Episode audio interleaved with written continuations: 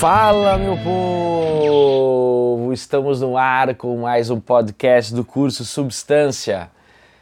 Esse curso preparatório para as questões de filosofia e sociologia da prova do Enem, 100% online, alta performance, material próprio, original, elaborado a quatro mãos pelos professores do Substância, 20 videoaulas mais de 340 exercícios gravados em vídeo, simulados originais com correção gravada em vídeo, podcasts como este que vocês estão ouvindo, cronograma personalizado, um site organizado, uma plataforma com todas as orientações claras para o nosso estudante ter uma alta performance em filosofia e sociologia para a prova do Enem no Facebook, Curso Substância, e no Instagram, arroba Curso Substância, são as nossas plataformas de redes sociais. E estamos aqui hoje, meus amigos, para mais um podcast do Curso Substância, tratando hoje, sim, chegou a hora, gente, Enem, como se preparar poucos dias da prova, um momento muito importante para os nossos estudantes que estudaram que se dedicaram o ano inteiro, que fizeram exercícios, que leram todos os nossos materiais, assistiram nossas aulas, bem como todas as outras se preparando para esse momento tão importante. Estou aqui novamente com ele, com meu irmão em armas, com meu brother, com meu parceiro, com meu grande amigo Tiagão, Tiago Cruz, esse professor fenomenal, esse grande pensador e mais do que nunca um parceiro. E aí, meu velho? Que momento é esse, hein? O que que tu me diz? Fala, meu querido, meu grande amigo, Teira, professor Michael de Souza Cruz, um grande idealizador do curso Substância, que está sendo gestado há mais de dois anos e que neste ano de 2021 se materializou. O cara que pensou a formatação e como é que a gente faria a melhor entrega para o nosso estudante, para aquela galera que está se preparando e que busca alta performance e não tem muito tempo para ficar gastando com digressões, abstrações, parênteses filosóficos e sociológicos que são tão comuns com uh, professores e professoras que trabalham com essa área, né? inclusive com a gente em tempos regulares. É uma grande honra estar tá aqui, é um momento especial para nós e é preciso registrar até mesmo a emoção de que a gente está investido nesse momento por saber que estamos chegando ao fim desse processo, que vai culminar com a aprovação de vocês, vocês que estão nos ouvindo, vocês que nos acompanharam, vocês que fizeram nosso curso, que estudaram, seja por qual via foi, mas no fundo a gente sabe, né? Logo ali vai estar o sucesso e nós também nos consideramos vitoriosos. Saiu, saiu do papel, o substância é uma realidade. E o que, que a gente vai tratar no dia de hoje? O que, que a gente vai abordar aqui em seguida, né, devidamente apresentadas as outras figuras que vão compor conosco o quadro de conversa, a gente vai tratar do seguinte tema. E aí, no fim das contas, o que esperar no próximo dia 21? O que esperar da prova de humanidade em especial do Enem? E aqui é absolutamente importante registrar, nós trabalhamos há mais de uma década com o segmento é muito comum a pessoa, depois de um tempo, achar que já ouviu tudo sobre aprovação em processo seletivo, vestibulares e Enem, mas isso é uma ficção. Talvez a gente ouça num podcast que talvez nem fosse escutar, a gente ouça aquela pedra de toque que vai ser essencial para nossa disposição no dia da prova e aí sim para a gente encontrar ali adiante a nossa faixa de bicho de aprovado. Então tá aí, Convidamos vocês, sejam muito bem-vindos, muito bem-vindas, a estarem conosco nesse bate-papo que certamente vai dar os seus frutos. Muito obrigado, meu amigo. Sempre com uma fala acolhedora, com uma fala clara, dita em português correto, com tudo aquilo que o nosso estudante interessado num bom desempenho precisa ouvir. Muito obrigado, meu amigo. É sempre uma alegria, sempre uma alegria a gente estar junto aqui. E como você sabe, então, é esse tema importantíssimo, a reta final do Enem, pessoal, que é um momento talvez um dos mais geradores de ansiedade para os nossos estudantes, para os jovens que vão se dedicar a esse domingo, né? Esses dois domingos de prova.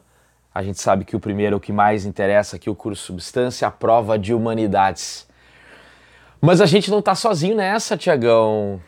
Né? Os nossos uh, ouvintes do podcast Substância sabem que a gente sempre tem um convidado especial, mas hoje é mais do que isso.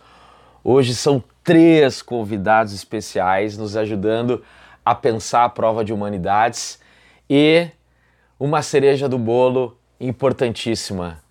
Alguém ligado mais do que ao conhecimento, à preparação mental e emocional para esse momento, para esse instante tão importante.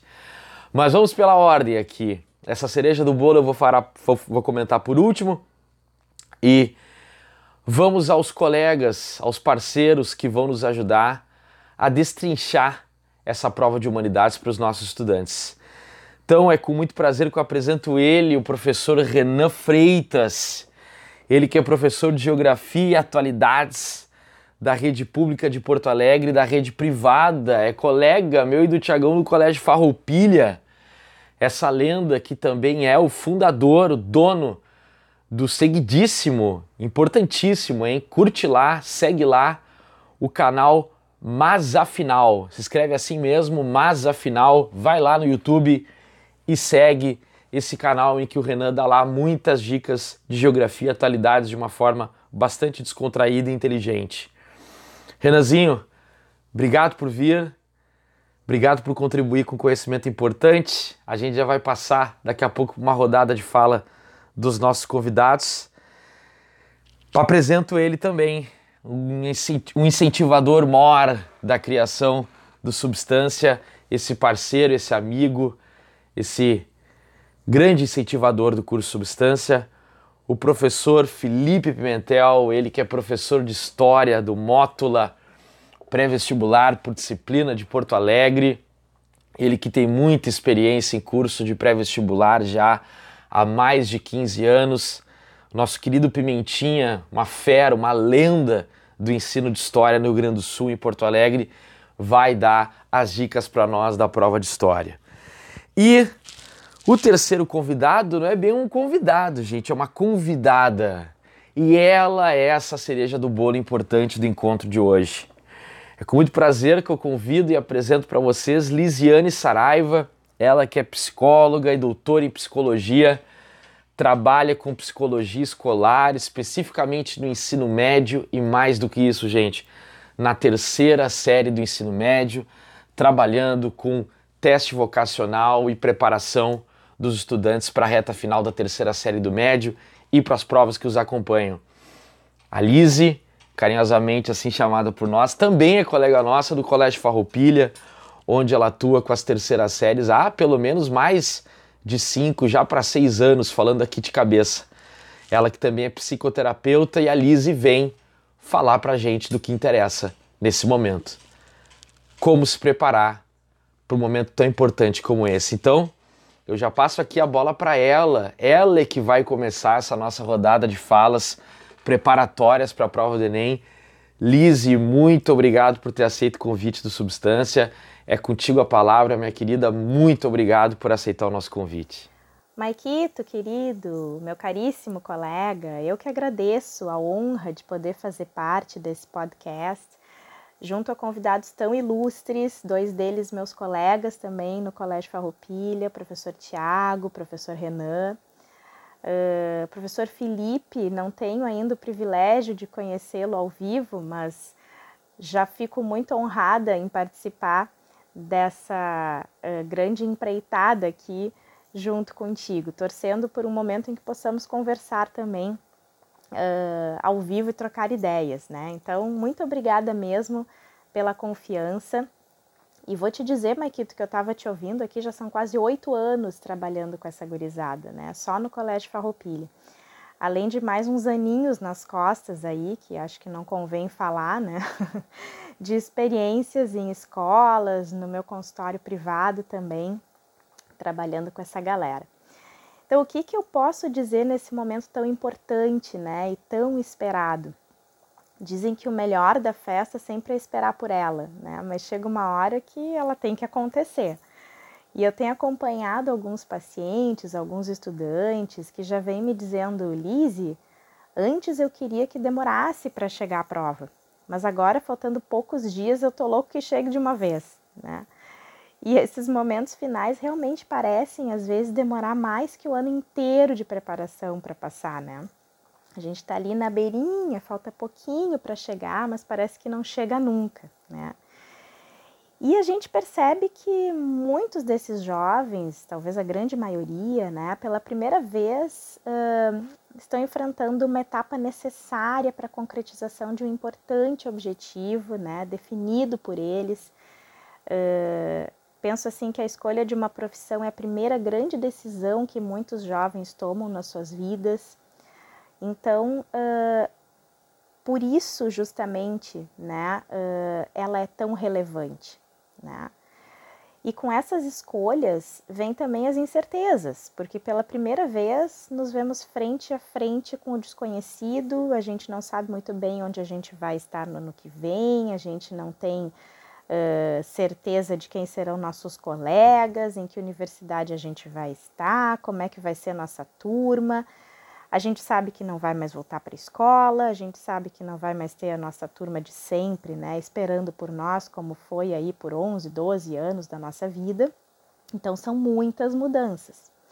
E ao mesmo tempo que a gente passa, né, a deixar muitas coisas para trás, o mais bacana é que a gente também descobre que tem muitas portas por se abrirem, né? Muitos novos caminhos e possibilidades à nossa espera. E isso é muito legal e muito bonito também. Gera ansiedade? Com certeza gera, né? Assim como tudo que é novo em nossas vidas. Mas também nos uh, enche de motivação, né?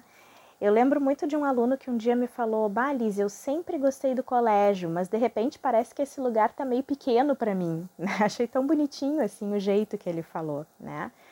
e que necessário poder fazer esse reconhecimento, reconhecer a nossa uh, necessidade de seguir, né? reconhecer a passagem do tempo, reconhecer que os calçados estão apertados, né?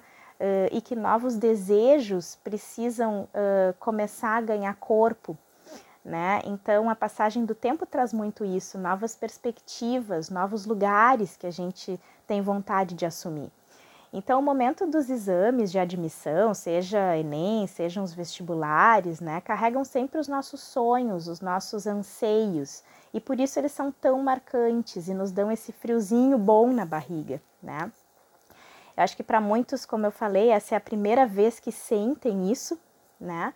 Mas essa sensação vai nos acompanhar pelo resto da vida em diferentes outros momentos, né? Então, quando tivermos lá uh, tivemos, né, eu me lembro, primeiras entrevistas para estágio, né, ou então entrevistas de emprego, processos seletivos, né? Então é a primeira vez que esses jovens vão passar por esse processo de friozinho na barriga frente a algo que é da nossa responsabilidade, da nossa escolha, mas é só a primeira.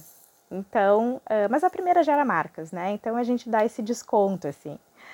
Acho que o mais importante agora é focar nesse rito de passagem, porque não deixa de ser um rito, né? É um rito de passagem. Para isso a gente precisa estar tá bem. E eu particularmente entendo que o estar bem não é estar livre de ansiedade ou livre desse frio na barriga. Isso não existe, isso é meio letárgico, né? Mas uh, da gente saber administrar esses sentimentos internamente, balanceando uh, essa ansiedade, esse friozinho na barriga, com o contraponto do desejo, com o contraponto da motivação, né? Eu tô com medinho, dá um nervosinho ali, né? Mas eu tô também com muita vontade de conseguir, eu tô muito motivada, eu sei do meu objetivo, eu sei da minha responsabilidade, eu sei do meu esforço, né? Então eu acho que se a gente conseguir manter esse equilíbrio interno, a nossa passagem por esse ritual uh, pode ser muito mais tranquila. Né? Então, uh, pensa um pouco por aí. Obrigado, Liz. Obrigado. Que fala importante. Agora sim, agora a gente começou esse podcast de verdade. que coisas importantes a galera que está nos ouvindo acaba de, de ter nas suas mentes, né? Quantos, quantos relatos importantes a Lise pôde já nos dar e já pôde aí contribuir com a gente, né? Pô, fiquei pensando, né? Se eu, eu queria ter ouvido a Lise na vez que eu fui fazer o Enem, na vez que eu fui fazer os vestibulares. Muito importante, gente, muito importante. Obrigado, Lise. Ela volta, ela volta a contribuir com a gente daqui a pouco. Eu vou agora chamar ele, a lenda da geografia que a gente trouxe aqui hoje, da atualidades. Renanzinho, o que esperar da prova de geografia, meu velho? É contigo a bronca, fala pra gente. Não, antes de mais nada, lenda é uma palavra muito forte, tá? Eu tenho que comer ainda muito feijão para estar tá no mesmo nível dessa galera que tá falando hoje no podcast. Então, assim, antes de mais nada, agradecer muito pelo convite, tá? Vocês sabem que eu adoro vocês e acho que o trabalho que vocês fazem no Substância aqui incrível, tá? Então, falando um pouco do meu quinhão sobre o que cai em geografia, a gente tem até inclusive um levantamento bem interessante do Guia do Estudante, tá? Onde ele fez um levantamento do que mais cai em todas as áreas e ele botou o que mais cai em geografia. Então, ele pegou as questões de 2009 a 2018 fez uma média. E daí a gente tem ali o que mais cai em geografia, ele dividiu em humana e física, né? E a gente tem questão ambiental na parte humana, urbanização, globalização, geografia agrária, indústria, demografia, tudo nessa ordem, tá? E em geografia física seria a que menos cai na prova do Enem historicamente. Daí tem climatologia, cartografia, hidrografia. Por que, que eu estou dando esse estudo do Guia do Estudante para vocês? Para a gente entender que esse Enem provavelmente será um Enem que isso não será respeitado. Como assim? A gente pode esperar uma prova do Enem esse ano mais conteudista que o normal, tá? Uh, ao e, fugindo um pouco daquelas provas que eram do Enem, que tentavam misturar mais ou menos todas as disciplinas e tal, e que às vezes, né, a gente tem que falar a verdade aqui, que às vezes cabia só tu ler a questão que tu conseguiria resolver, então não tinha tanto os conceitos ali envolvidos. Esse ano acredito que vai ser diferente, tá? E dessas diferenças, uma das principais que eu acredito vai ser o seguinte, ó, questões muito polêmicas, então, questão do Pantanal, do bioma Pantanal, do bioma amazônico, que isso tem queimadas, que isso tem ali o, o aumento da zona de pecuária, esse tipo de questão provavelmente vai ser evitada. E a geografia, ao contrário de outras ciências humanas, ela tem o que a gente fala aqui, entre aspas, né, tem onde se esconder. Como assim? Se tu quer fazer uma prova conteudista de geografia sem essas pautas polêmicas, tu vai para que lado? Tu vai para o lado da cartografia, tá? Então lá, projeções, a projeção de Mercator, a projeção de Peters, tá?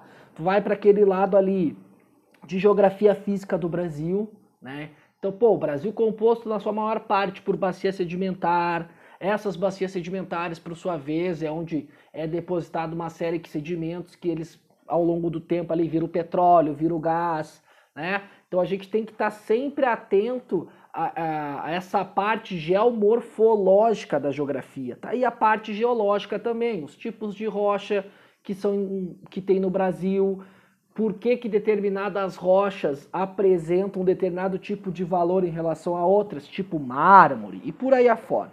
Então é bem possível que esse tipo de questão mais física seja explorado. Então, nesse sentido, se eu pudesse daí, ó, tenho dois dias para estudar, Renan, o que, que eu faço? Primeiro tu senta no banquinho e chora, porque dois dias é bem pouco, tá? Mas se eu fosse vocês, eu intensificava ali. Climatologia, então os tipos de clima que a gente tem no Brasil. Moro num país tropical, porém nem tanto, né? Que a gente tem toda a região sul, por exemplo, que não é tropical, e a gente tem uma faixinha bem no norte do Brasil ali que acaba sendo equatorial. Então, estudaria climatologia não no sentido de ir para o lado de aquecimento global, coisas do gênero, mas mais no sentido os tipos de clima que existem. Estudava também, estudaria climogramas. que são climogramas? São gráficos que mostram a quantidade de chuva e o tipo de clima, né? Iria também muito para estudar as projeções, como eu falei anteriormente, tá?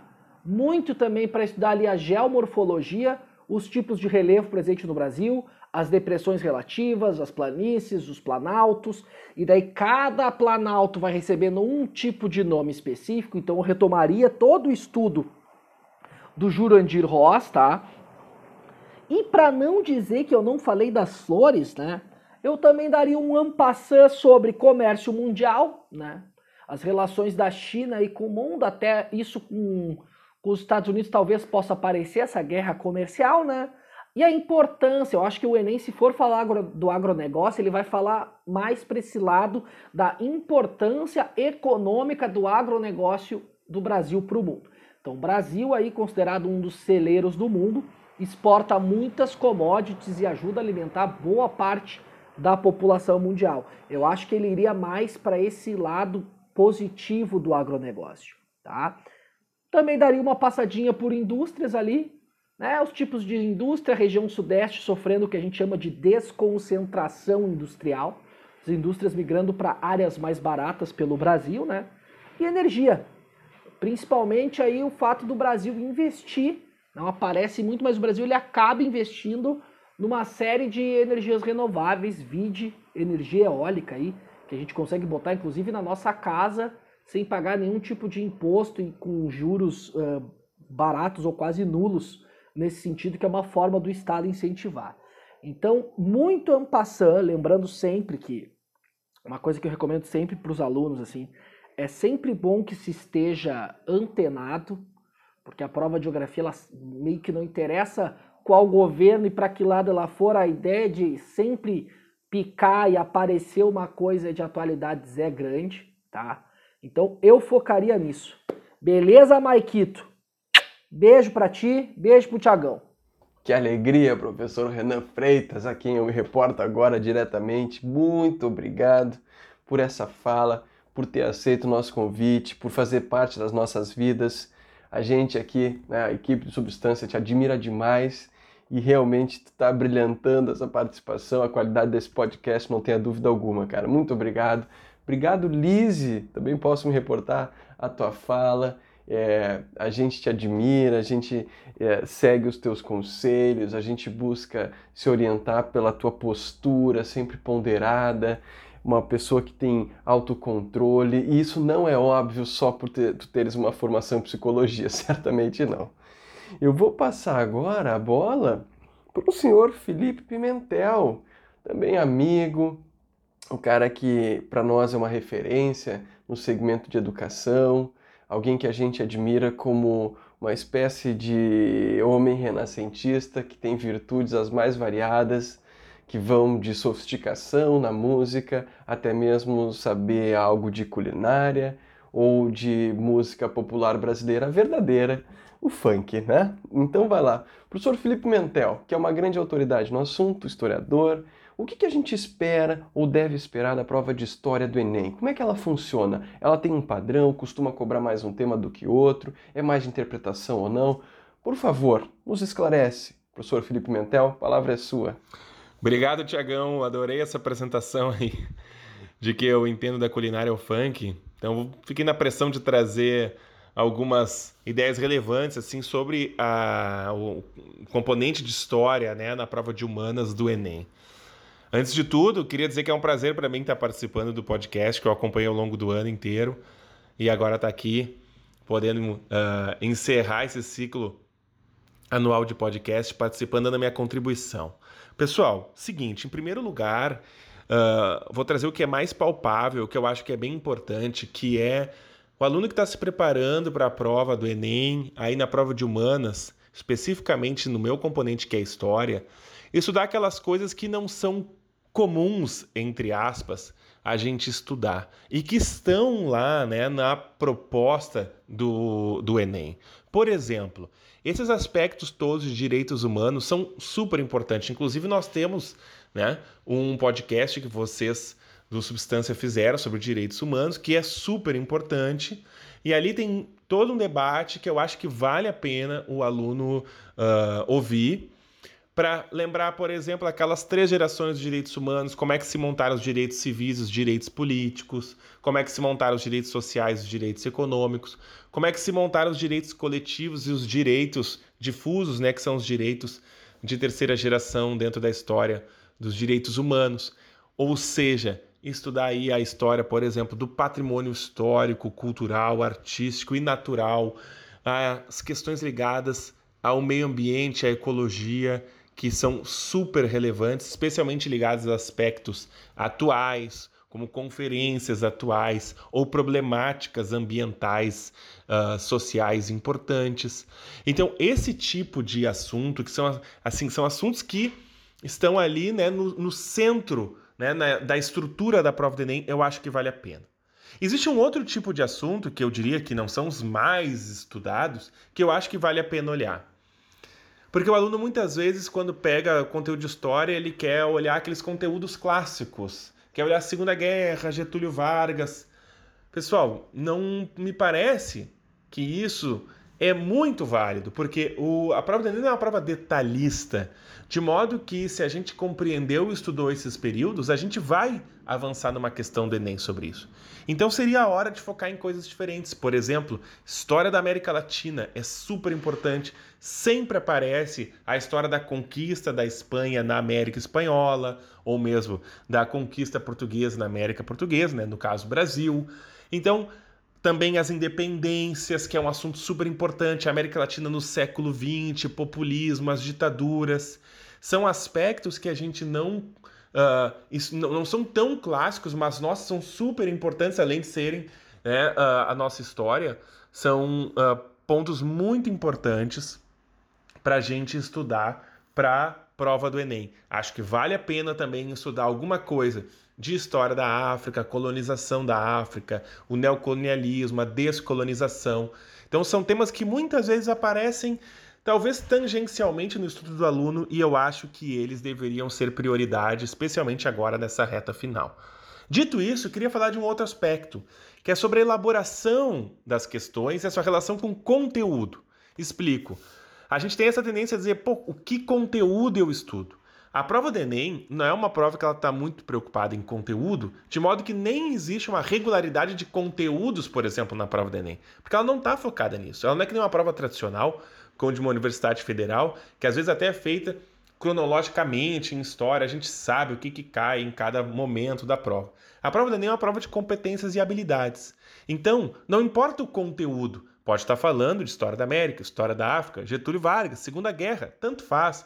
Pode ser um conteúdo tradicional ou um conteúdo um pouco paralelo ou um conteúdo que às vezes é tangencial, mas a prova está focada em competenciabilidade. Como é que ela faz isso? Ela faz de um jeito muito interessante.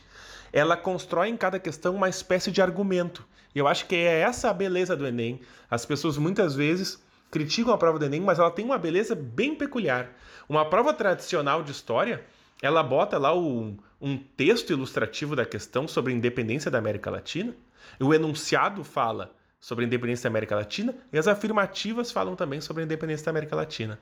A prova do Enem não é assim. A prova do Enem tem um texto ilustrativo sobre a independência da América Latina. O enunciado diz: olha, esse texto é sobre a independência da América Latina, mas se a gente correlacionasse isso com, por exemplo, a história da independência da África, compreendendo sobre um prisma X, a gente poderia afirmar que, e as afirmativas vão mais longe ainda, concluem coisas mais diferentes. É como se tivesse um texto sendo construído ao longo da questão. É como se tivesse assim uma contextualização no texto ilustrativo, um recorte na pergunta da questão e uma conclusão nas afirmativas. E aí a gente tem que avaliar o quê? A coerência, a consistência desse texto, a consciência dessa argumentação. Quando a gente compreende essa beleza do Enem, essa prova fica muito, muito mais legal. Olha aí que beleza, professor Felipe.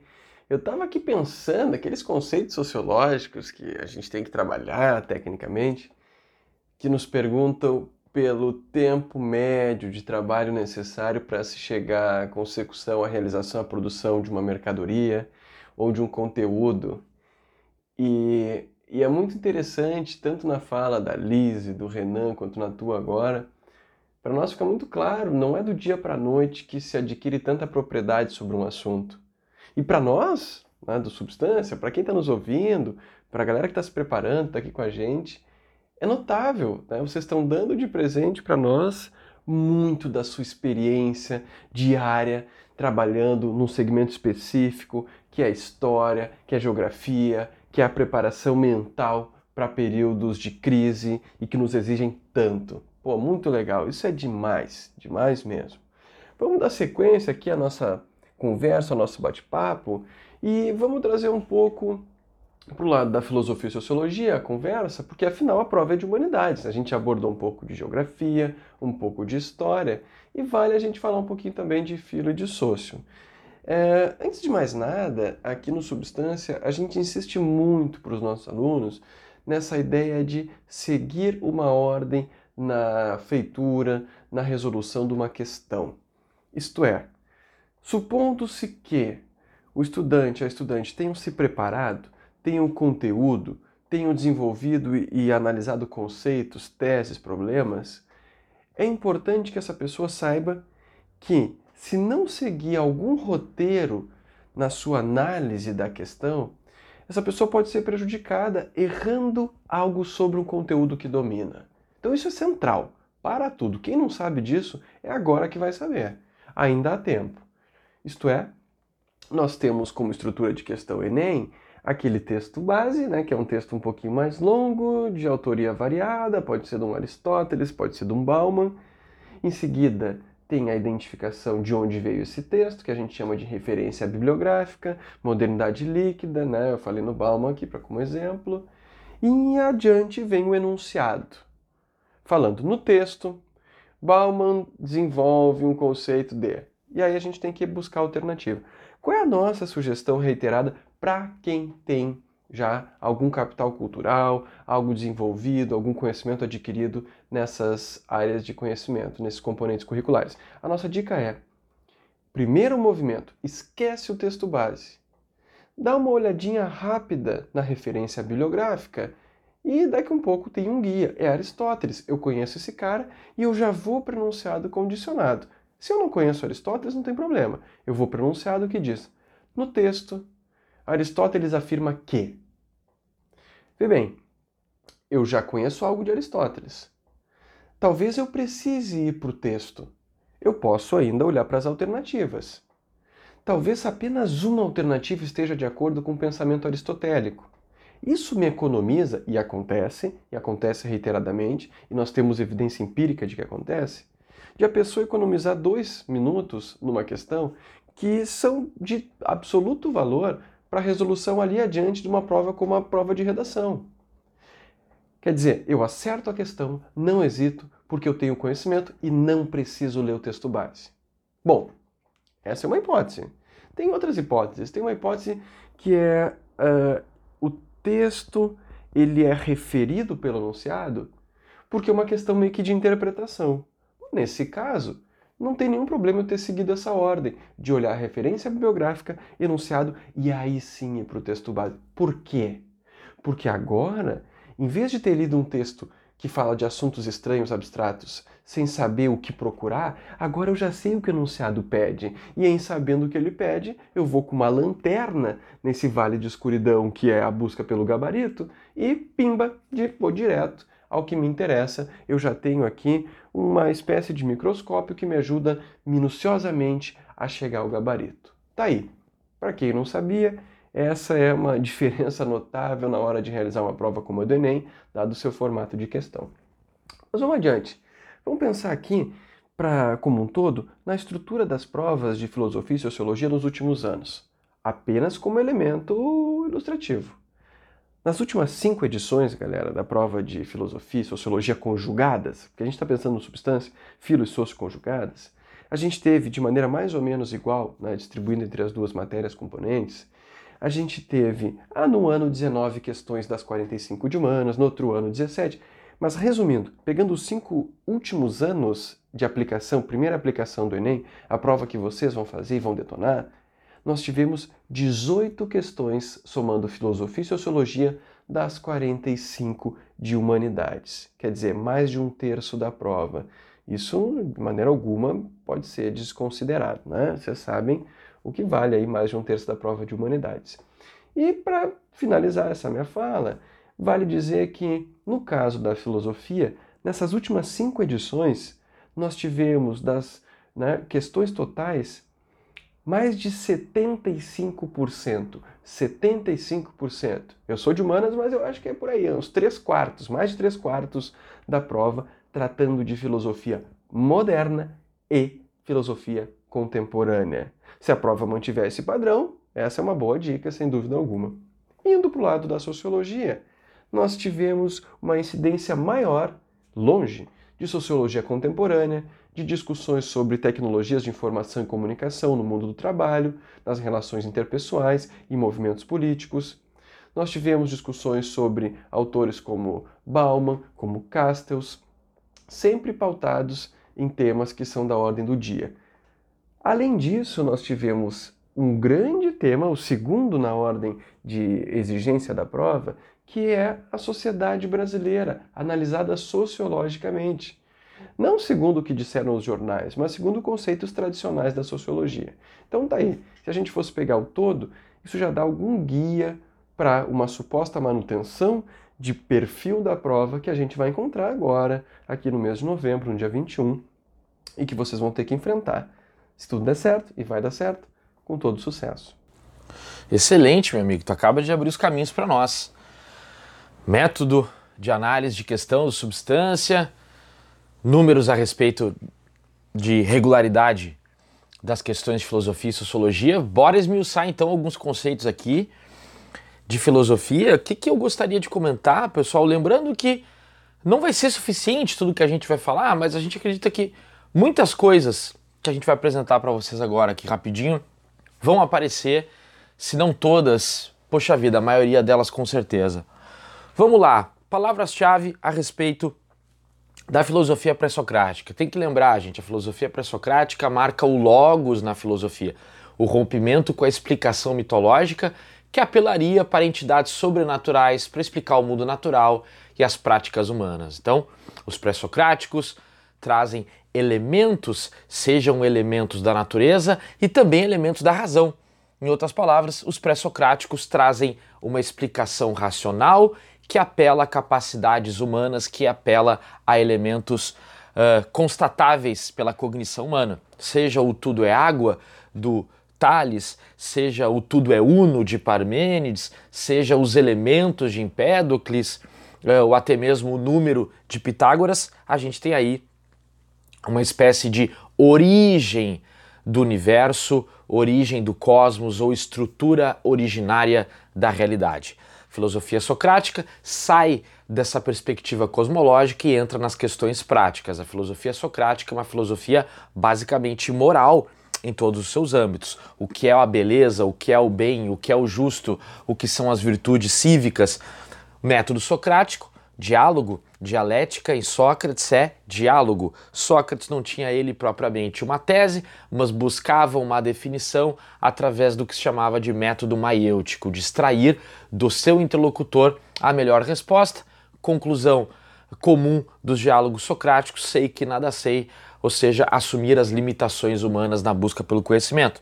Platão, seu discípulo, também adepto de diálogos, diálogos escritos Platão é um idealista, Platão é um racionalista, Platão acredita que os sentidos são obstáculos ao conhecimento e que a razão é a via de acesso às ideias, e as ideias nos revelariam as formas, as formas perfeitas uh, de todas as ideias, ou seja, o mundo das ideias em oposição ao mundo material. Certo? Isso serve para a ética do Platão. Platão vai pregar um ascetismo, um controle das emoções e a busca de uma ação racional, e isso também vai parar na sua política, tudo isso bem colocado lá pelo seu mito da caverna, sua alegoria que nos possibilita pensar esse âmbito metafísico, esse âmbito do conhecimento, o âmbito da moral e também da política. Por quê? Porque o rei filósofo que deve governar a cidade é o homem bom que sabe o que é o bem, que sabe o que é o bem comum e é o sábio. O rei filósofo. Muito bem. Aristóteles, gente, o que lembrar? Aristóteles é um naturalista, Aristóteles também é um empirista. Claro, Aristóteles acredita na razão, mas fundamentalmente o conhecimento para Aristóteles parte dos sentidos. A natureza para Aristóteles é uma natureza teleológica, todos os seres naturais têm um caminho, uma finalidade, um propósito, tudo tem um lugar.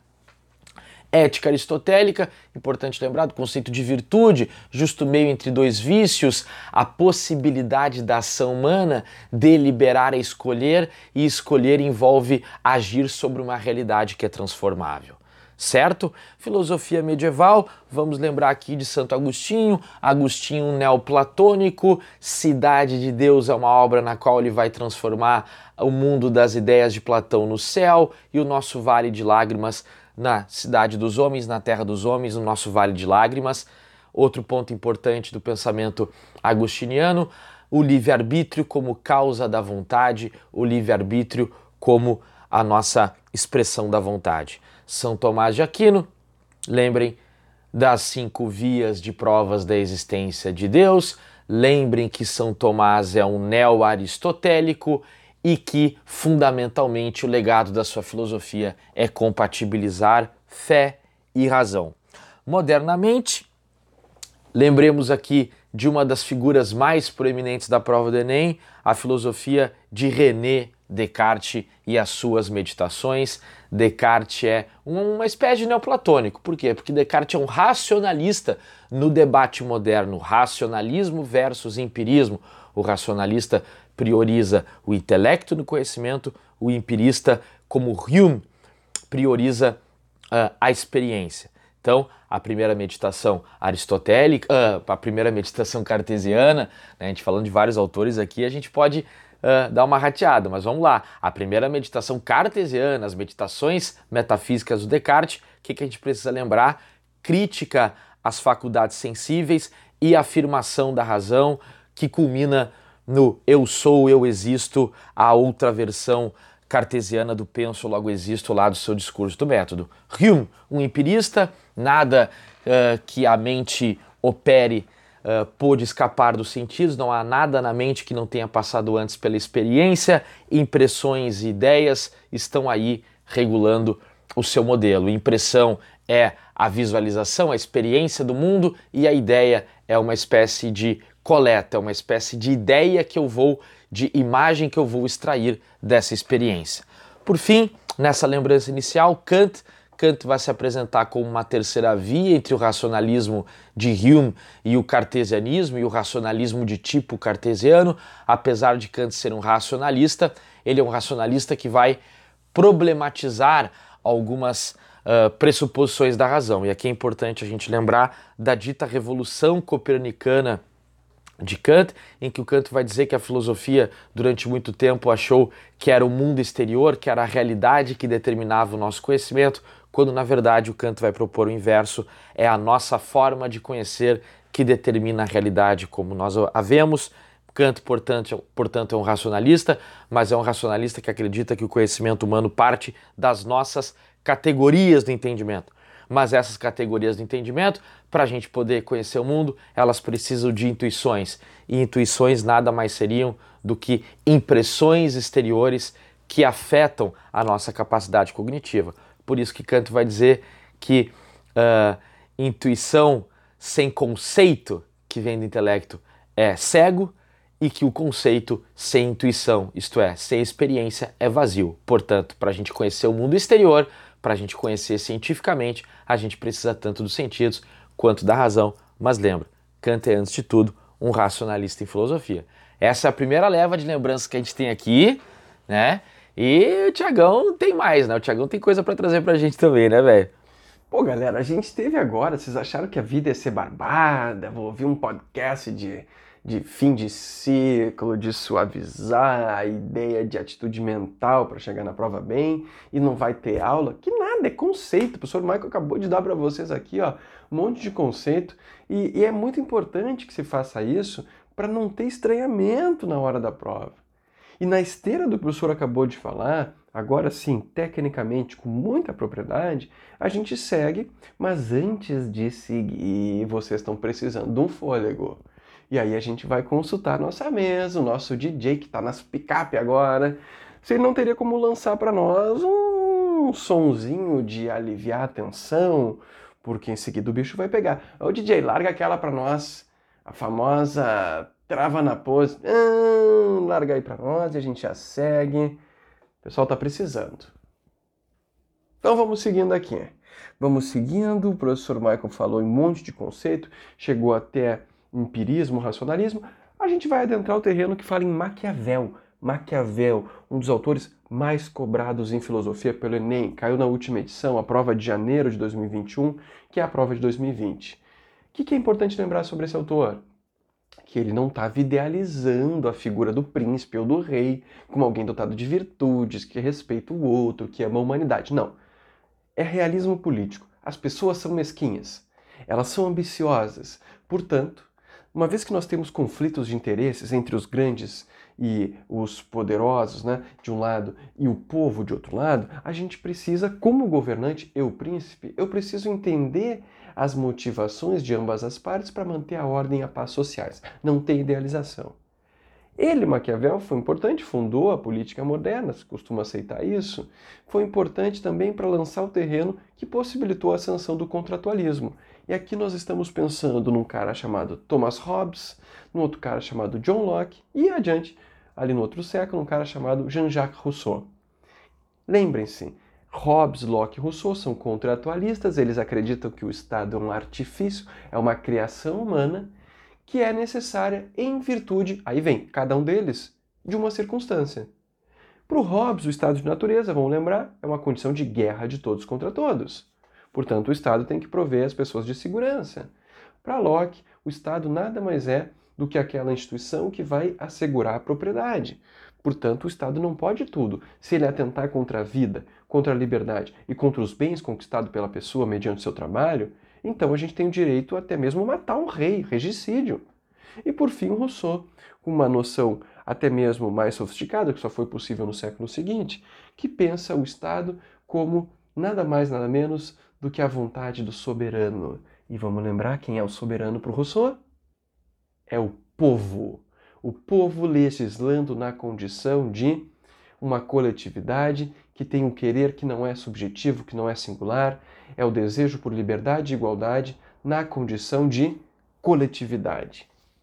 Seguindo aqui, gente, nesses conceitos que são importantes da gente lembrar, política contemporânea. A gente pode pensar em utilitarismo, pode pensar já no século XX em Habermas e Hannah Arendt. Utilitarismo, aquela ética pragmática, uma ética que visa a finalidade, as consequências, uma ética, uma política que estão interessadas em pensar o maior benefício de uma ação para a maior parte da população, a ideia de utilidade, de felicidade média aumentada. Isso de um lado, um pragmatismo, e de outro lado a gente tem o século XX, com Habermas e Hannah Arendt, que têm sido cobrados pelo Enem direta e indiretamente isso é notório a partir dos seus conceitos. Né? O Habermas, alguém que propôs uma recriação de uma esfera pública de discussão, que falou num agir comunicativo, para que a gente não agisse apenas em vista de finalidades econômicas, de conseguir o ganha-pão, de seguir regras, mas também fosse capaz de se reunir para deliberar pensando o tipo de sociedade que a gente quer viver, uma ética que é uma ética deliberativa, uma ética de procedimentos que tenta tratar todo mundo igualmente. Esse é o pensamento do Habermas, que quer dar espaço para as minorias. E a Hannah Arendt, certamente muito focada e muito conhecida pela sua análise do porquê da ascensão do totalitarismo na nossa civilização no século XX. Noções importantes aqui: ah, uma sociedade um governo da administração total, uma distinção entre trabalho e ação. Parece que o mundo moderno é o mundo em que a gente só busca realizar o que é necessário. A gente já não pensa mais sobre o tipo de sociedade que a gente quer ser. Tudo somado, aqui a gente tem um panorama em se tratando de filosofia, uma lembrança para vocês que estão nos ouvindo. Bora, falamos muita coisa de filosofia, tá na hora da gente destrinchar um pouco a sociologia. E aí, gente, vamos lembrar dos clássicos. Vamos começar por Marx. Marx, tu tem que te lembrar essencialmente do materialismo histórico. Marx acredita que são as relações produtivas, é a transformação econômica que molda a vida social, que molda a vida política, intelectual e religiosa. Marx, crítico do capitalismo, Marx vai acreditar que o capitalismo é um sistema que produz a mais-valia, a exploração do trabalho proletário, e essa exploração gera alienação, o sujeito trabalhador se aliena do resultado do seu trabalho, da sua atividade, da sua vida, e por isso teria ele que fazer uma revolução, e essa revolução necessariamente envolve a quebra dos meios de produção mediante a consciência de classe do proletariado. Feita essa revolução, que é luta armada, que é pegar em armas, teria-se aí o período de um estado de exceção que Lenin, seguidor do marxismo, vai chamar de ditadura do proletariado, um período intermediário em que o Estado faria uh, o esforço necessário para acabar com a ideia que é a problemática de tudo, a ideia de propriedade privada. Ao acabar com a propriedade privada da, dos meios de produção, nós entraríamos aí sim num regime comunista, em que haveria o fim da propriedade privada, uh, uma sociedade que se regularia por si mesma conforme as suas demandas e surgiria aí uma sociedade mais livre, mais igual no pensamento do Marx. Durkheim, Durkheim e Weber, pessoal, vamos falar aqui no jogralzinho, são autores acadêmicos, são autores que transformaram a sociologia do ponto de vista intelectual, científico. E aí, vamos lembrar, Durkheim ligado às ciências da natureza, então buscar que a, que a sociologia tivesse um método semelhante à das ciências naturais, por isso ele vai falar nos fatos sociais como coisas, como entidades exteriores. Os fatos sociais são formas humanas de agir que independem da nossa individualidade, que podem nos coagir, mas também a gente pode entender como elas uh, corretas na nossa forma de poder viver no mundo. Lembrando que Durkheim também fala do conceito de solidariedade, formas diferentes da gente se solidarizar. Mecanicamente é através de um impacto, de uma força das instituições e organicamente através de grupos no mundo do trabalho contemporâneo. Né? Uh, solidariedade mecânica pertence às sociedades tradicionais, solidariedade orgânica ao mundo moderno. Não esquecendo do conceito de anomia, anomia é o diagnóstico que o Durkheim faz da sociedade do seu tempo, uma sociedade em que as rápidas transformações sociais tiram do indivíduo os seus referenciais, o deixando muitas vezes confuso e sem referências. Weber, ao contrário do Durkheim, ao invés de pensar fatos sociais, como um liberal vai pensar numa ação social. Toda ação parte de um indivíduo e essa ação tem significado para outros e considera outros, mas ela tem que partir de um indivíduo. Esse é o método compreensivo do Max Weber. Lembrando que Weber vai fazer críticas ao pensamento marxista, a essa primazia da economia que o Marx tem, lá na sua ética protestante, o espírito do capitalismo, em que o, Weber vai tentar mostrar que as transformações no capitalismo partiram da religião, que se não fosse uma ética religiosa puritana, protestante, não haveriam as transformações que ocorreram no capitalismo, ou seja, o impacto da religião na vida econômica. Lembrar do conceito de dominação em Weber, o Weber vai falar nos tipos de dominação, a dominação carismática, do populista, podemos lembrar aqui rapidamente, uh, da dominação tradicional e também da dominação legal ou constitucional. Weber é importante por fazer essa distinção entre o que é o âmbito da política e o que é o âmbito da ciência. A política é o âmbito da visão de mundo, da opinião, e a ciência é o âmbito da descrição. Contemporaneamente, pessoal, cabe a gente lembrar de algumas coisas aqui rapidinho. Escola de Frankfurt, neomarxismo, crítica à ascensão do nazismo na Europa, crítica ao capitalismo, indústria cultural, conceito importante desse grupo, uma espécie de visão pessimista da razão. Na dialética do esclarecimento, Adorno e Horkheimer vão dizer que a razão, na verdade, a razão iluminista não é esclarecimento, mas dominação, seja a dominação pela técnica e pela burocracia do Estado, seja a dominação pelo consumo e pela indústria cultural do capitalismo. Michel Foucault, um crítico das instituições, Foucault vai denunciar, de alguma forma, a prática das diferentes instituições vigiando, controlando e disciplinando os corpos do capitalismo contemporâneo, no mundo liberal, no mundo iluminista. Foucault vai lembrar do panóptico do Bentham como um sistema de vigilância psicológico, sutil, e vai aí falar que as instituições servem para disciplinar o comportamento humano, e esse é o trabalho do arqueólogo, é o trabalho do saber arqueológico, né? de desvelar o quanto as instituições, o que, que as instituições fazem no que diz respeito a vigiar e controlar o comportamento humano. Referência importante também ao feminismo e suas ondas, a primeira onda do feminismo, a busca do voto, a busca uh, pelo direito da mulher de se divorciar, segunda onda do feminismo, o debate sexo e gênero. Aqui cabe lembrar Simone de Beauvoir, ninguém nasce mulher, mas se torna. E a terceira onda do feminismo, do final dos anos 80 para cá, criticando o próprio conceito de mulher, a própria identidade sexual de gênero, falando no trans, no queer. Aqui cabe lembrar da Judith Butler, com menor chance de cair, mas cabe a gente lembrar disso.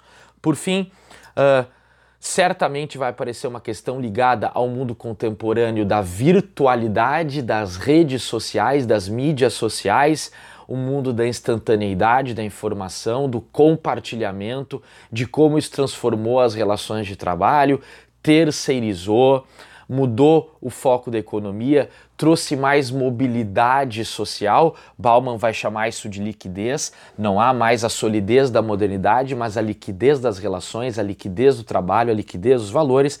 E Castles vai falar no mundo de rede, de conexões de saberes, de conexões de comportamento e também redes políticas de indignação de partidos e movimentos ideológicos que vão se organizar nas redes sociais. Em geral, cabe a gente esperar aqui uma questão que vai problematizar o mundo das redes sociais, que vai problematizar o mundo moderno e que vai questionar o quanto as redes sociais de fato nos uh, solidarizam, nos conectam de verdade, talvez nos afastando mais. Bom, falamos muito aí e o Tiagão vai trazer a parte de sócio brasileira, tá falando a gente falar um pouquinho de Brasil, né, Tiagão? Claro, vamos sim, vamos trazer um pouco de Brasil aqui, sociologia brasileira, que autores que a gente está pensando, que autores que a prova está pensando, que autores, autoras, Gilberto Freire, Floresta Fernandes, a querela sobre uh, temáticas étnico-raciais, também pensando questões sobre desigualdade social, injustiças sociais com Caio Prado Júnior, Darcy Ribeiro,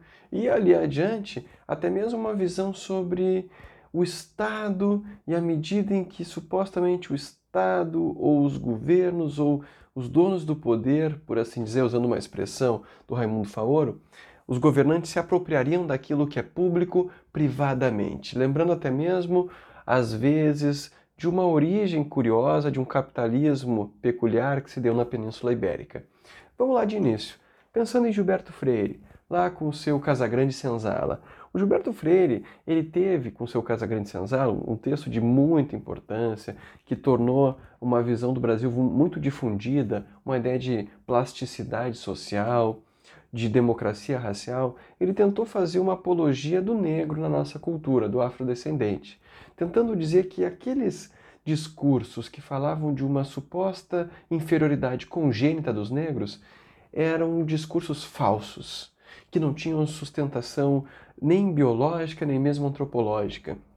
E nesse sentido ele foi muito importante, porque ele publica o seu texto no mesmo ano da ascensão do Hitler na Alemanha cujo discurso é o oposto, né? vai falando uma ideia de superioridade racial, propondo uma eugenia. Então vai lá, a ideia qual é? Quando nós pensamos em Enem, nós já tivemos uma questão que nos colocou uma imagem, o texto base era uma imagem de um desenho de um engenho, a arquitetura de um engenho, a casa grande, ali adiante a senzala, e só nos perguntava, a arquitetura ali presente na imagem é, fomentou qual tipo de prática? Qual era o gabarito? Miscigenação. Por quê? Porque o Gilberto Freire explora isso, inclusive, e ele vê com bons olhos o nosso modo de socializar se deu na relação entre o senhor e os escravos da casa, por assim dizer. Uma ideia de convivência harmoniosa entre diferentes etnias que acabou, acabou dando origem ao que é o brasileiro. Em tom crítico ao que falou Gilberto Freire, nós temos uma série de autores cujo carro-chefe se manifesta por intermédio do Florestan Fernandes, que vai dizer que a democracia racial é uma ficção, que o Brasil é um país em que há racismo, ainda que seja um racismo velado. No discurso a gente é democrático, a gente respeita todo mundo, a gente abraça os diferentes, mas na prática há, sem dúvida alguma, as marcas ainda daquilo que o Joaquim Nabuco falou há muito tempo, foi uma ideia de tentar acabar com a escravidão sem acabar com a obra da escravidão, sem integrar o negro numa sociedade que é a sociedade de classes. Está aí um tema importante para o Florestan Fernandes, um crítico dessa suposta democracia racial que nunca teria acontecido. A gente vai adiante e fala em autores como Caio Prado Júnior e Darcy Ribeiro, que se perguntam, cada um a seu modo, por que, que o Brasil ainda não deu certo? Isso ali nas décadas de 60, né? ainda no século passado. Por que, que não deu certo? Por que, que não funcionou? 1940 1960? Por que, que a gente está atrasado? Ambos os autores vão se mostrar partidários de uma interpretação mais à esquerda do ponto de vista político do que é a situação brasileira, pensando por influência de uma ideologia marxista que a gente não chegou a uma condição que é a ideal, porque nós temos aqui no Brasil um atraso até mesmo do capitalismo que não se consolidou, a gente tem modos de produção arcaicos isso precisa ser atualizado. É preciso ser atualizado também as relações de trabalho, para que ninguém seja escravo de ninguém, ou seja, uma sociedade de classes propriamente dita. E o Darcy Ribeiro também com uma pauta importante quando ele diz que o ser humano, na qualidade de brasileiro, se formou pela confluência de diferentes matrizes étnicas, entre as quais o branco europeu, o indígena ou nativo que aqui se encontrava no Brasil e o escravo africano que se encontrou né, com o branco europeu e, para seu prejuízo, foi subjugado. E por fim, gente, vamos pensar aqui Sérgio Buarque de Holanda, que já apareceu em primeira aplicação, Raimundo Faoro indiretamente apareceu, pensar nessa ideia de que tipo de Estado é o Estado brasileiro? Qual é a relação com a sociedade civil? Existe algo como o cidadão detentor de uma vontade geral russoniana? Ou no fim das contas quem governa é que manda e tenta usar a máquina estatal a seu favor? A ideia de patrimonialismo. Bom, aqui a gente não vai entrar em temas polêmicos, veja bem, mas é interessante pensar que para esses autores a questão não é partidária, não é o atual presidente do Brasil, o anterior, o anterior, o anterior. Não, é uma questão de estrutura de Estado. Quem governa parece tomar para si os meios que seriam meios de manifestar e realizar a vontade popular. Tá bem? Aqui então uma ideia geral da sociologia brasileira. É isso, pessoal. Giramos a metralhadora de informações aqui. Chega de falar de Filissócio, vamos passar a bola de novo para os nossos convidados. Renanzinho, Renan, meu velho, fala para nós. Geopolítica, atualidades, o que, que a gente pode esperar dessa prova? Uh, tem alguma chance de aparecer algo uh, no que diz respeito à pandemia do coronavírus, à pandemia da Covid-19, que o que de atualidades mais conectada à tua área a gente pode esperar na prova do Enem aí de logo mais? Dali, Maikito. Então, Acho que sim, né? A pandemia não vai ter como fugir, eu acho, desse assunto. A grande questão quando a gente fala da pandemia é como o Enem vai abordar. Então acredito que ele possa fazer. O Enem gosta muito de gráfico, né? Tabela, principalmente em geografia, assim. Então, às vezes, pode fazer uma referência da pandemia, um antes e um depois de determinado serviço, por exemplo. serviço de entrega, né? Ele pode até misturar com geografia dos transportes aí. Pô, Antes o serviço de entrega funcionava de um jeito, pós-pandemia aumentou uma série de porcento aquele mesmo serviço. Então isso é uma forma de abordar a pandemia. Acho que dificilmente eles vão para esse lado de vacinação, países que mais se vacinaram, menos se vacinaram, né? Eles vão, acho que, muito nesses comparativos do antes da vida da pandemia e durante essa vida da pandemia e certos serviços que mudaram. Um exemplo clássico é o home office, né? E também poderia ser explorado, inclusive, numa redação. Por isso que é importante a gente entender bastante de atualidades para compreender esse tipo de situação. Né? Olha, às vezes que se trabalha em atualidades não cai na prova, mas serve de subsídio para a redação do Enem, né? Outra coisa que pode cair tranquilamente é a questão das Olimpíadas. As Olimpíadas de 2020 foram feitas esse ano, né? No Japão. Olimpíadas recorde de participação feminina.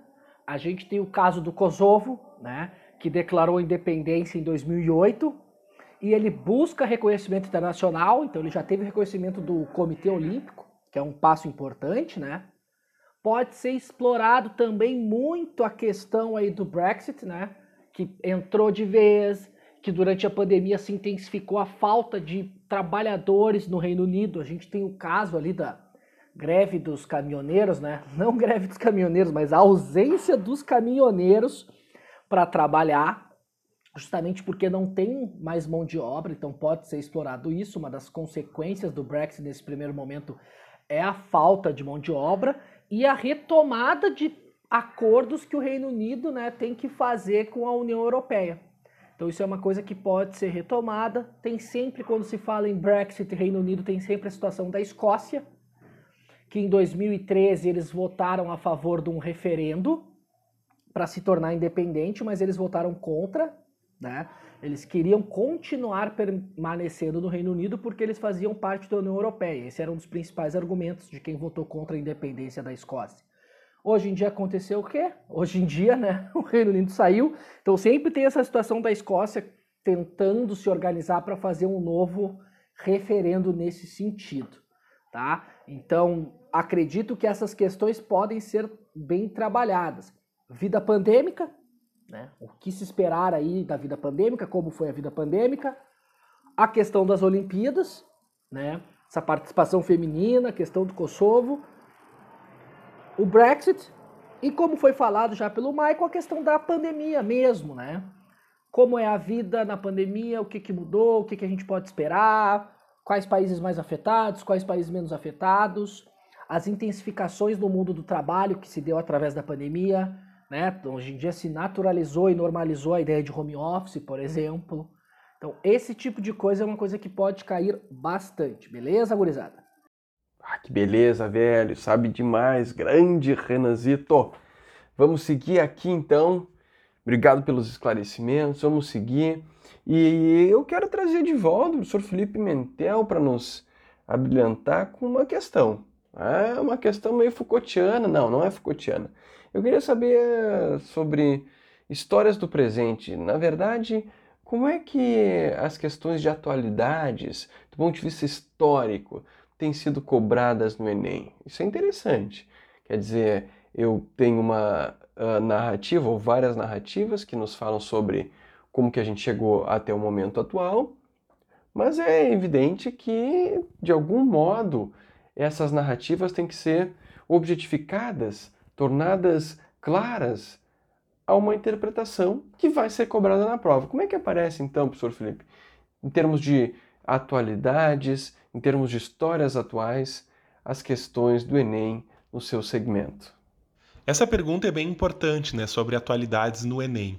A prova é construída a partir do Banco Nacional de Itens, que tem questões que foram feitas até determinada data.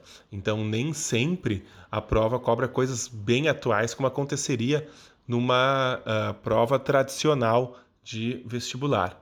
Então, uh, é importante ver o que? Processos que estão acontecendo já há um bom tempo. Eu acho que um assunto óbvio que vai aparecer na prova é a pandemia do Covid com todas as consequências. E aí são as consequências, por exemplo, sociais, econômicas, né, todas as dificuldades logísticas que aconteceram com a quarentena, com a paralisação de muitos serviços, o impacto disso na, no mundo do trabalho, o impacto disso na pobreza urbana, o impacto disso no uso da tecnologia nas escolas, então, e não só nas escolas, mas também no trabalho. Então a gente tem aí todos os efeitos uh, que foram efeitos diretos na sociedade. A gente também tem como abordar a pandemia do Covid correlacionando com aspectos históricos, com outras epidemias históricas, que é um assunto super relevante aqui na história do Brasil com a revolta da vacina, com o movimento anti-vacina nos Estados Unidos no século XIX, ou mesmo com as epidemias antigas, como a peste negra. É um assunto bastante clássico. E a gente tem também alguns processos um pouco mais recentes que eu acho que poderiam aparecer né, numa prova. Falando, por exemplo, a crise no Oriente Médio, especialmente né, a situação geopolítica do Afeganistão com uh, a saída dos Estados Unidos, o que, que significou o retorno do Talibã ao poder.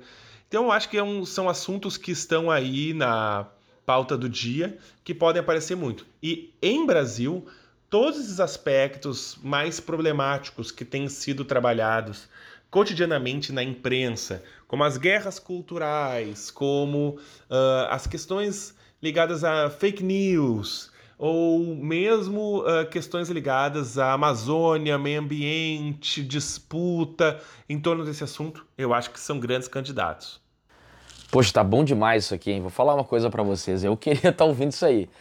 Tá? Só, só dica quente, só fala importante. E agora, mais do que nunca, eu quero trazer a Liz de volta. Lise, Agora, deixa eu te fazer uma pergunta mais específica.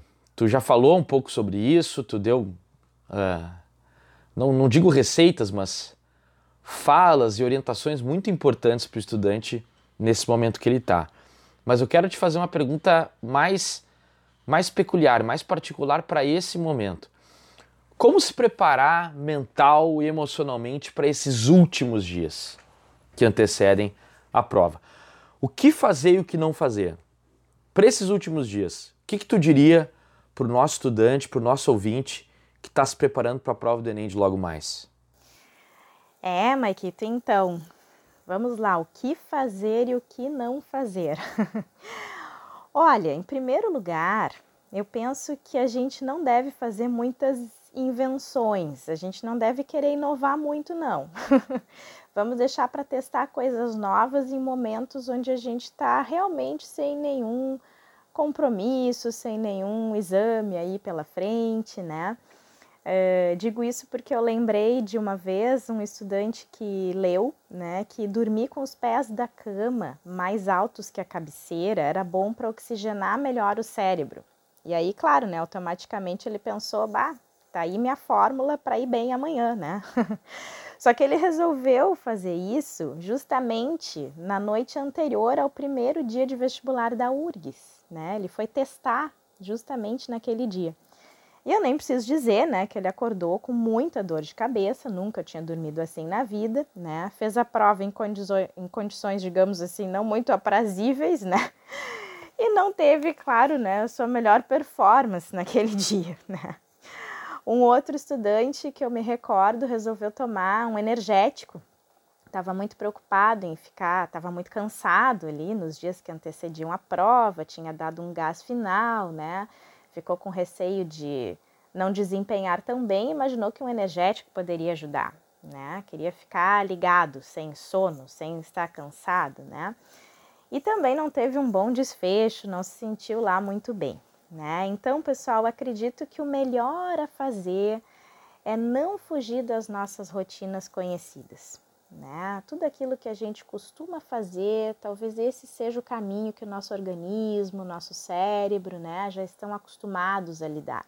Né? E quem sabe, eu acho que isso sim, né, dá uma pequena desacelerada, né, pequena para média, né, dá uma desacelerada. Né? Então é preciso assim que a gente confie em todo o esforço que a gente despendeu né, ao longo do ano. Uh, não tem nada que vocês vão conseguir aprender, internalizar de forma saudável né, e produtiva nas últimas 12 horas que antecedem a prova. Né? Então, essa sensação é muito decorrente da ansiedade. Né? Vem aquelas frases: Meu Deus, eu não aprendi isso, eu não sei muito bem aquilo. O fulano veio me perguntar uma coisa e eu acho que eu já esqueci tudo, daí eu me desesperei quando eu não soube responder, né?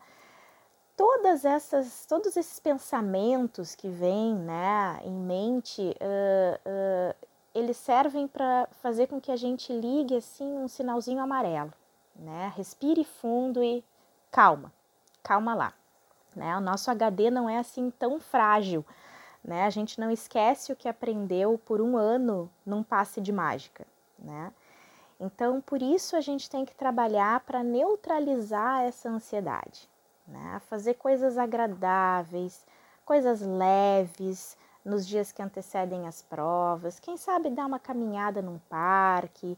Quem curte fazer uma yoga, faça uma yoga, né? Ou conversar com um amigo, chamar alguém, um irmão, para tomar um sorvete, né? Ver uma série divertida, uh, fazer refeições equilibradas, refeições leves, né? Vocês não vão para um rodízio de pizza, né? Ou comer uma feijoada na noite anterior às provas, né? Então, acho que a, o que fazer talvez uh, tenha que ser mais por aí, desacelerar, dar um tempo para o corpo, né? Uh, para o corpo decantar tudo aquilo que a gente uh, aprendeu, né? Todo aquele esforço que a gente teve ao longo do ano, né? Para que isso possa ir uh, numa boa conosco, né? Porque a cabeça e o corpo precisam chegar inteiros na prova. E só a gente pode ajudar nesse sentido. Então, acho que essas seriam as principais dicas, né? Não vamos assim inventar muita moda nesse momento, né? E vamos primar assim por coisas agradáveis, por coisas que nos deixem recheados assim, né? De bons momentos, de leveza, de tranquilidade, porque a gente vai precisar delas para neutralizar justamente esse frio na barriga do qual eu falei antes uh, na minha outra participação. Cuidados singelos e importantes. Obrigado, Liz. Obrigado demais. Galera, triste notícia. Temos que acabar o podcast. O que, que eu vou dizer para vocês? Uma hora tem que acabar. Uma hora tem que acabar e vai ter que ser por agora. Já vou passar a rodada de despedida aí dos nossos convidados. E, poxa, não sei antes dizer que foi muito bom estar aqui com vocês, trocar essas ideias, bater esse papo esse bate-pronto filosófico e sociológico com o Tiagão, ouvir as dicas de história do Pimentinha, a participação do Renanzinho e, com chave de ouro, as, as estratégias de preparação mental da Lise. Mas vamos lá, gente, é hora de dar tchau e eu queria aqui agradecer ao meu brother Tiagão. Tiagão, valeu por mais uma parceria. É contigo a despedida, meu velho. Meus amigos, minhas amigas, este que vos fala tem para si uma convicção que herdou talvez da sua criação, é difícil especular, que não há nada mais feio do que a ingratidão, ser ingrato, né? E, portanto, vocês podem imaginar o peso que eu tenho sobre mim para agradecer a participação aqui com a gente nesse podcast tão importante para o curso Substância, dessas figuras notáveis, pessoas que a gente admira na qualidade de personalidades que dominam as suas áreas de atuação em termos profissionais e a gente admira também pessoalmente. Eu agradeço demais, em meu nome, em nome de Substância, vocês terem dedicado o seu tempo, que é sempre precioso e cada vez mais precioso na sociedade contemporânea, a tro trocar uma ideia aqui com a gente, com os nossos estudantes, com a galera que está se preparando em busca do seu sonho, gente. Muito obrigado a gente não tem nem como dizer em palavras o tamanho do nosso agradecimento. Valeu, galera. Tudo de bom na prova. Vamos com tudo para cima deles. Um abraço. Valeu, meu parceiro. Valeu, valeu. Renanzinho, cara, muito obrigado por ter aceito o convite do Subs, ter vindo aqui falar com a gente, nos dar esses ensinamentos dar um pouco do teu tempo, né? O tempo de professor nessa época do ano a gente tem que valorizar, né, cara? Muito obrigado pela parceria, pelo carinho com a gente e com quem está nos ouvindo. Valeu mesmo. Nossa, eu não, eu não sei como falar o quão admiro vocês, né? Michael, Thiago, vocês sabem disso. Gosto muito de vocês, gostei muito de das nossas vidas terem cruzado. Adorei participar do programa, tá? Adorei participar do programa. Acho que foi só contribuições excelentes dos outros participantes. Minha gente fica ali na, na, na média, mas são contribuições também assim relevantes que dá para fazer um bom Enem. Então eu queria agradecer demais mesmo essa participação. Lembrar vocês que estão escutando aí o podcast do Substância. Eu tenho um canal no YouTube, o Mas Afinal. Vocês podem passar por lá, que é um canal voltado para atualidades, tá? E política. Então, assim, para se manter informado, não só para o vestibular, para o Enem, que é importante, óbvio, mas também para a vida. Então, aquele meu canal ele faz um pouco esse papel de trazer informação, tá? Então, de novo, Michael, Thiago, muito obrigado. Agradecer também ao Felipe e Alice pela participação deles, né? E é isso. Quando vocês precisarem, vocês sabem que vocês podem prender um grito. Tá bom, gurizada? Beijo no cérebro de todo mundo. Obrigado, Renan. Obrigado. Pimenta, Felipe Pimentel, nosso Pimentinha, nosso brother. Meu amigo, sem palavras, obrigado por ter aceito esse convite, por ter dado essa contribuição aí, como diria um outro colega, inenarrável para o nosso podcast. Tô te passando a bola aí para se despedir. Obrigado mais uma vez, meu velho. Grande abraço. Pô, Michael, imagina, cara, eu que agradeço mesmo. Foi muito legal participar e ouvir todo mundo aqui também, se pôr a pensar sobre a prova. Foi muito uh, gratificante. Espero que tenha sido também bastante útil para os alunos que estão ouvindo, para todos os alunos do Substância. Vida longa ao Substância, desejo tudo de bom para vocês, que esse trabalho é incrível e mostra toda a competência, a qualidade, a dedicação uh, que vocês dois têm, né? Que vocês construíram e têm construído aí em tantos anos de sala de aula. Obrigado, pessoal. Um abraço, meu povo, como tu diz. Beleza, beleza. Valeu, meu velho. Lisiane, Lise, minha querida, mais uma vez, muito obrigado. Foi muito bom te ter aqui com a gente. Girl Power no meio desses caras aqui, no meio desses prof, mala. Tu veio aqui trazer uma mensagem de leveza e tranquilidade, não só para os estudantes, mas acho que para a gente, né? A gente ficou feliz te ouvindo aqui também, porque acredito que muitas das coisas que tu falou para os nossos estudantes serve para a gente no nosso dia a dia, para quando nós formos passar por alguns momentos de teste de tensão. Então, Lise, muito obrigado, minha amiga. Muito obrigado pela parceria, pelo carinho com a gente na montagem desse podcast e com todo o teu conhecimento e a tua sabedoria para nós, tá? Se despede aí da gente. Beijo grande. Valeu. Bom, então, Maikito, Tiago, pessoal do Substância, gostaria de agradecer muito novamente o convite para partilhar aqui de tantas ideias bacanas, tantas ideias fundamentais, né? Uh, para que essa gurizada chegue bem, bem afiada, bem preparada, né, para essas provas de Enem. Uh, muito obrigada por essa, pela confiança, pela possibilidade. Espero ter podido contribuir aqui, né, de alguma forma. E agradeço também aos meus outros companheiros aqui de jornada, professor Renan, e o professor Felipe. Né? Espero que a gente possa se encontrar aí em outros podcasts ou outras situações aí pela vida. Tá bom? Então, muito obrigada mesmo, Tiaguito, Maikito. Um beijo bem grande para vocês e boa sorte aí, gurizada. Vão com fé que vai dar tudo certo. Então é isso, meu povo! Este foi o último podcast do Substância em 2021. Enem, como se preparar a poucos dias da prova. A gente espera que vocês tenham gostado, curtido, aproveitado. Ouve uma vez, ouve outra vez, te prepara para esses últimos dias. E lembra, lembra que o Substância é esse curso de Filosofia e Sociologia preparatório para o Enem, um curso em alta performance, 100% online, 20 videoaulas gravadas, material próprio, simulado original, com correção em vídeo, orientação individual para os estudantes, cronograma de estudos, plataforma organizada, podcasts maravilhosos como esse.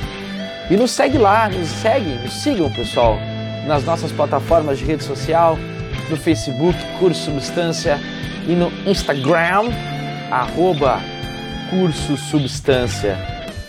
É isso, gente. Aproveitem. Espero Novamente digo que vocês tenham gostado desse momento, a gente curtiu pra caramba e agora é desejar para vocês sorte, cabeça do lugar e fé nos teus estudos, no esforço que tu fez até aqui.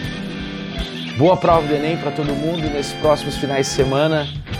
O Substância Podcast volta em 2022 com muita coisa boa, com novidades, com muito conteúdo para quem quer alta performance em filosofia e sociologia para Enem, para a prova de humanidades do Enem. Valeu, gente. Esse foi mais um podcast do curso Substância. Um abraço para todo mundo. Tchau.